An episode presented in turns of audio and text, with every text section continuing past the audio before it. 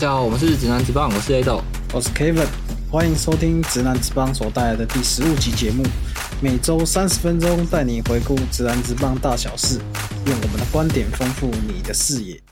MLB 现在都已经在打分区冠军战了哦。那开打前我们有做一些预测，我们来回顾一下。哎，想到这个我就难过了。我现在美联的部分是全部都预测正确，就外卡守护者水手晋级嘛，然后分区是洋基打败守护者，太空人打败水手。那现在美联分区就是洋基打太空人，但嗯国联的部分我是完全错误，应该说就连所有在赛前预测的那些专家或者是评论，大家都完全都错误吧？应该不止我们啊。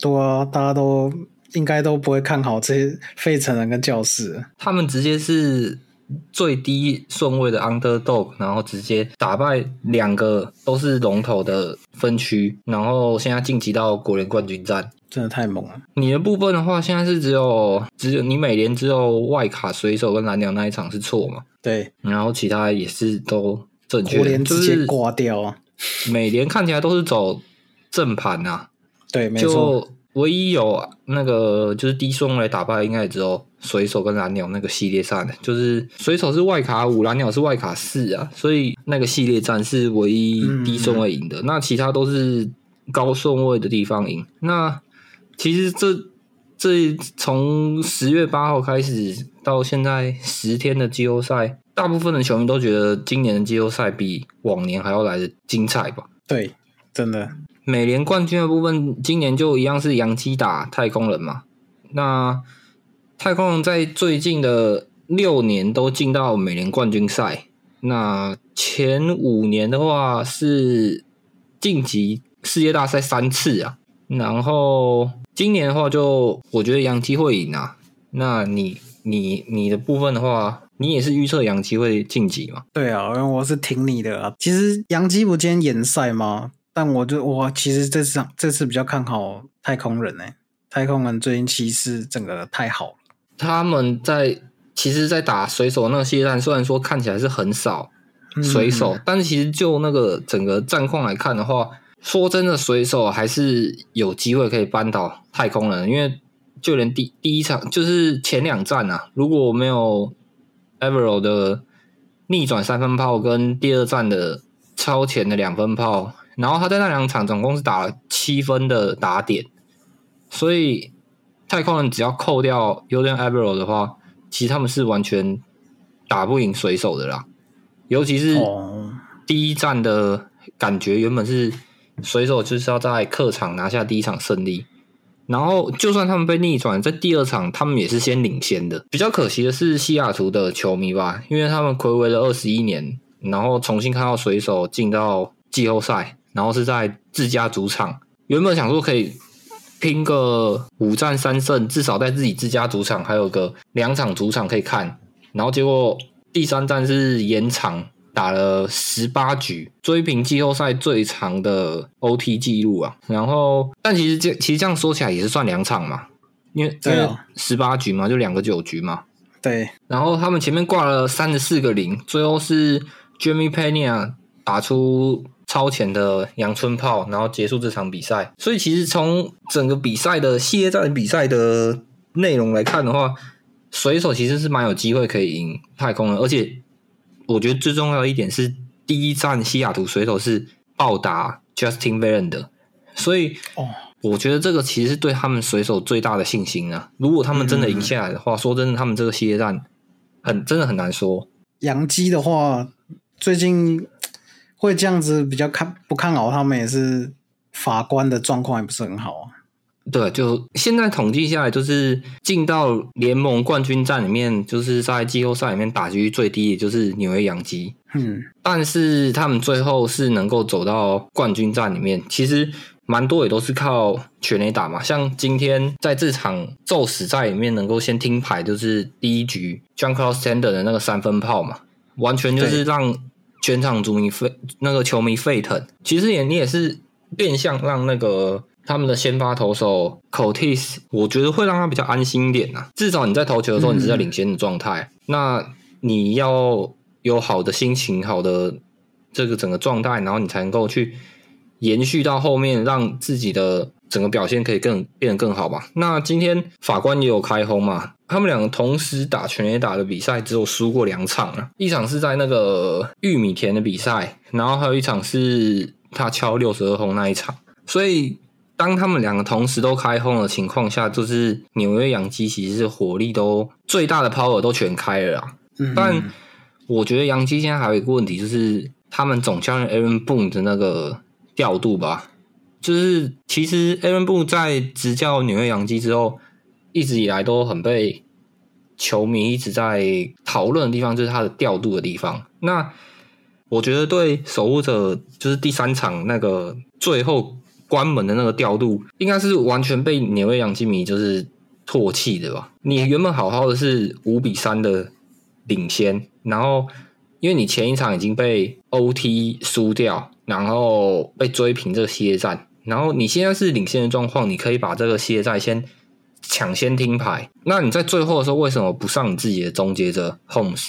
嗯，最后的结果就是被奥斯卡冈萨拉斯敲再见安打嘛。然后变成是守护者先听牌，感觉好像杨基已经濒临淘汰的边缘。如果不是第一场跟第四场都是 Getty Cole 的好表现，会不会杨基其实被守护者淘汰？诶，是有可能。不过今天大家也有讨论，一开始守护者教练的调度也不是说太好。应该说这个系列战其实有延赛两次，嗯嗯。然后今天这一场其实原本是。昨天要打的，然后后来因为下雨，然后延赛嘛。对。那原本大家是预期说已经休息了，然后守者可能会放那个 Sean Bieber 上来嘛。对。然后结果他调度反而是用牛棚车轮战的这种感觉啦。嗯。我我觉得其实投手的调度，说实在的，有的时候都很像那种事后论啊。就像我们刚刚讲第三战，为什么最后终结者不放？Holmes，如果说今天 Aaron Boone 前面的调度就是有守住的话，那他是不是神调度？其实其实这都是其实都是都都是可以很多地方是可以讨论的。但是我觉得回归到这种很重要的比赛，那你又是球队的终结者，然后在最后那一局，你现在也只是领领先两分而已，不是说你领先个五分以上，因为领分领先五分以上，你至少是要打四个垒包嘛，就是满贯也追追不过去。嗯，所以说你只只有领先两分的情况，你推出终结者去做关门的动作，我觉得是非常合理啊。而且你赛后的给出的说法是说，如果不到紧急的时候，你不会用 Holmes。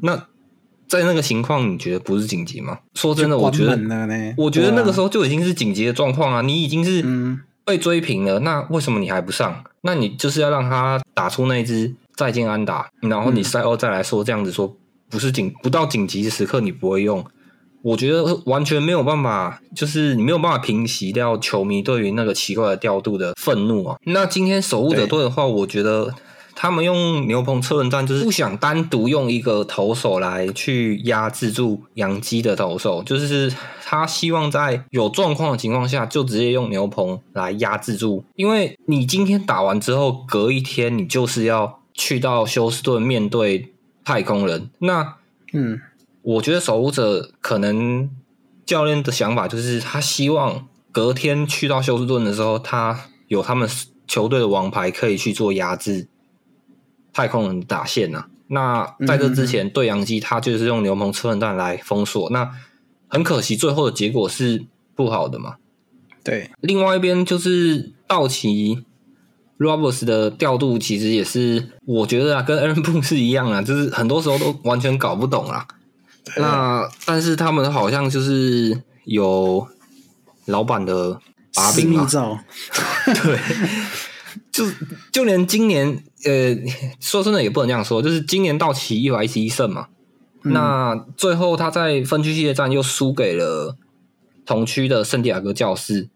他整整赛季是多赢了二十二场，但是最后在这个短期赛事却输给圣地亚哥。那最后他是明年他还是会继续执教洛杉矶道奇啊？毕竟他已经拿了一百一十一胜，你要把他炒掉，好像又没什么理由，你知道吗？真的蛮不合战绩就是这么好看的。对你只是没有办法在这个短期赛事走到最后，今天洛杉矶道奇在面对圣地亚哥教士的时候，投手上的调度其实说真的，你有的时候就棒球都是圆的，你很难讲说今天你的，因为 因为在开赛开开在季后赛开打之前，洛杉矶道奇整体的战力，包含说打击、先发，还有说牛棚的防御率，通通都是这十二支球队里面最顶尖的嘛。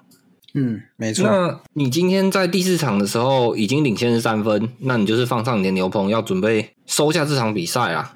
讲讲好听点，就是想想就是想要把这个比赛收下来，就是用牛棚要开始把七八九局直接通通都锁住了嘛。但是你上了看 Tommy Kenny，结果面对 Profa 的时候就投保送，然后接下来被接连连续打安打。我觉得其实你开始失分这些，我觉得其实都。还可以接受啦，因为就算你再有强大的压制力，你都不可能不掉分嘛。就像是太空人对上西雅图水手的时候，Justin Verlander 也是在第一场的时候就已经投四局就被敲十支安打，然后掉了六分。所以就连 Justin Verlander 都会掉分，所以你的牛棚掉分，其实我觉得也都是无可厚非的。嗯，你领先三分并不是很多，那就算你已经被荒 Soto 敲出追平分，已经掉了。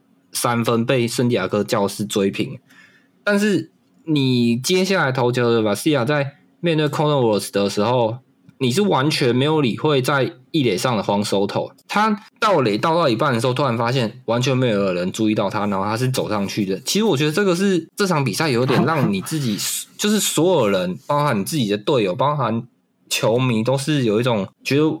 不可置信。虽然说，我认为他是想要专注的面对 n o r s 就是想要把它解决掉，让这局结束，没错了。嗯哼。但你如果回到结果论来看的话 n o r s 最后是敲二安嘛，然后荒收肉你你倒上二垒，所以他就回来得分得两分，最后变嗯五比三。在那个半局结束的时候，你是五比三。如果今天你有注意垒上的跑者，让他不要倒垒，或许你只是让荒收肉跑到三垒，然后 r s 就算敲。二垒安打，那也就只是得得到一分。你现在结束是三比四。以道奇的表现来看，而且你后面也是这样会有 Mookie Betts 嘛，然后 Trey Turner、Freddie Freeman 得一分的机会其实是蛮大的。那你一样就是追平，然后再继续打。但是你今天马上就被得了这个，很像是一个很 easy 的一个分数，因为你是让他简单跑上二垒嘛。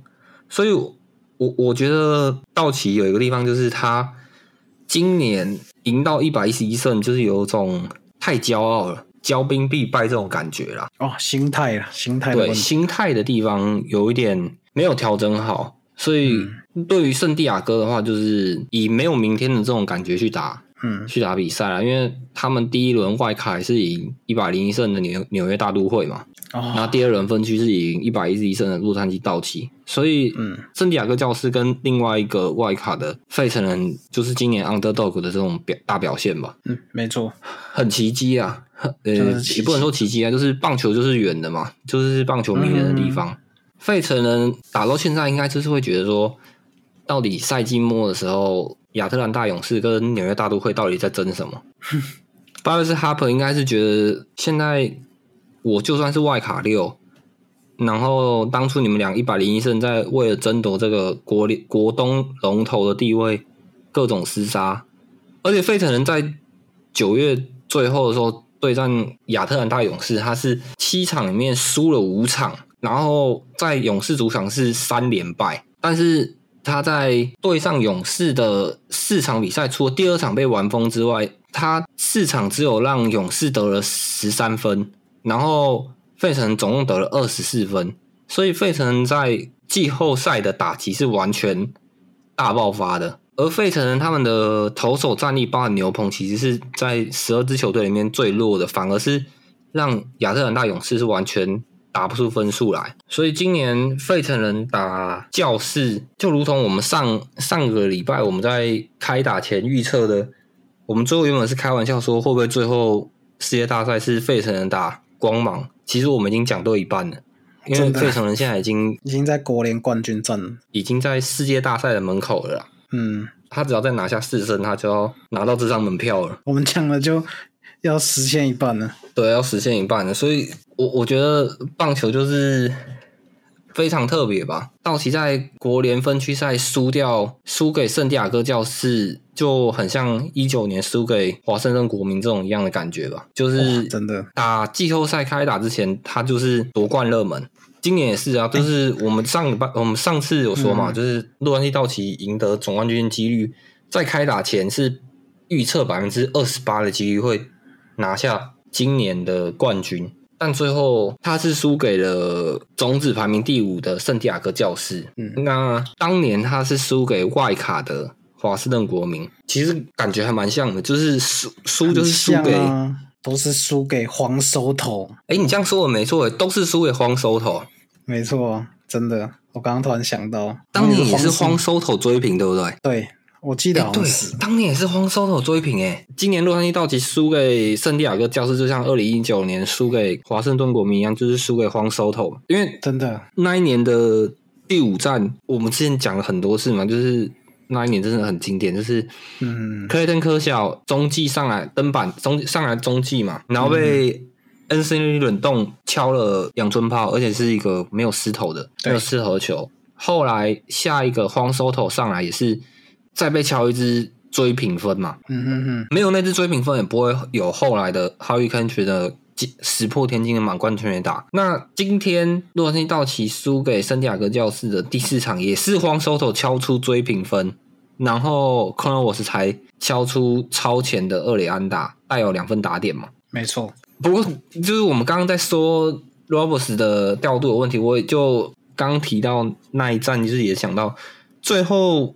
输给华盛顿国民，让 Harry k a n c h 敲出那个满贯全垒打，也是 Roberts 想要偷局数嘛，让嗯 Joe Kelly 继续投。我记得那个时候好像已经投了三四十球，但还是让他继续投。虽然 Harry k a n c h 在那个系列战的表现其实是很差的，就有失误，然后打击表现也没有很好。但我觉得偷局数就很像他在今年第四场让 Profa 保送，这是一样的感觉，就是保送就是万恶的开始了。然后你偷局数也是会有被惩罚的下场，没错。那 Roberts 通都都体体会到了。嗯嗯嗯。人家讲到预我们预测的这么惨淡，应该是说我了，我预测的很惨淡。那今年我记得 ERA 也有预测一下季后赛的赛况，对不对？对啊，他被 David Ortiz 就是嘲笑嘛，然后嗯，所有外卡的预测他通通都错误了。那目前来讲的话。国联的部分，他跟我们一样，其实通通预测错误。那美联部分冠军战就是一样，杨基打太空人，目前都是正确的啦。嗯，不过不过老爹其实也没什么资格笑他，他在那个二零一七年的世界大赛也是六场全错，那几率只有百百分之一点五六而已。我们的预测既既然就是我们现在全部都。国联部分通都错误了，那我们还是就预测一下冠军系列赛美联跟国联谁会晋级，还有世界大赛的预测吧。美联部分我一样是看好杨基啊，只要只是我们刚刚在聊这个调度部分，还是希望 N 部不要再做这种奇怪的调度啊，像包含让 N Judge 去打第一棒，或者是说在呃投手上的调度。终结者是不是关键时刻？什么是什么时候是关键时刻？他自己不要再有这种错误的决定了。嗯嗯嗯。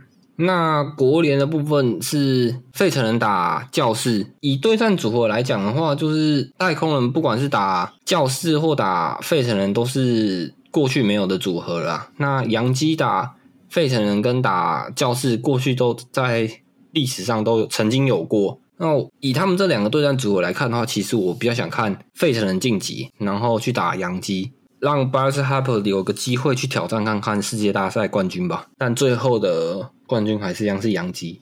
我的话，每年冠军我这次就不挺你了，我应该是会比较倾向是太空人晋级啊。毕竟明天他们。要打首战第一战嘛，以杨基最近的状态以及我觉得疲劳程度吧，对杨基很不利。那太空人跟杨基前面对战好几次，那依依旧都是太空人出现了，所以我觉得美联冠军应该就是太空人。那再来国联的话，哎，国联我原本最看好道奇，那你可以挺一下同区的教室啊。教室的话，我就因为刚刚我们聊到黄收头嘛。所以我觉得他会不会在制造二零一九那个大惊奇国民？对，没错。所以我现在非常看好，就是教室会晋级。所以世界大赛的组合，我看好太空人打教室啊，就是一个全新的组合。那世界大赛冠军，我决定就是圣地亚哥教室，圣地亚哥教室，交给黄收头再制造一个二零一九年的大惊喜给我们看一下。如果圣地亚哥教室真的拿下冠军的话，那觉得最可惜的应该就是 Fernando Tatis Junior 啊，真的是因为禁药的关系，他不能上场。那最后却是看到队友拿下世界大赛冠军，但他没机会去参与，这应该是他会最可惜的地方吧？就其其实也蛮像二零一九年 Bus Harper 嘛，因为那一年他到费城人，对啊，结果是国民拿下冠军。那就看看今年能不能给他一个机会，还是说就像你讲的，荒 Soto 又会再制造一次这个惊天大大惊喜？对。那我们下周啊，会在国联跟美联的冠军战之后，那就是世界大赛之前呢，我们还会再跟大家做一些分析跟讨论哦。那今天节目就到这边啦，那我们下周见，拜拜，拜拜。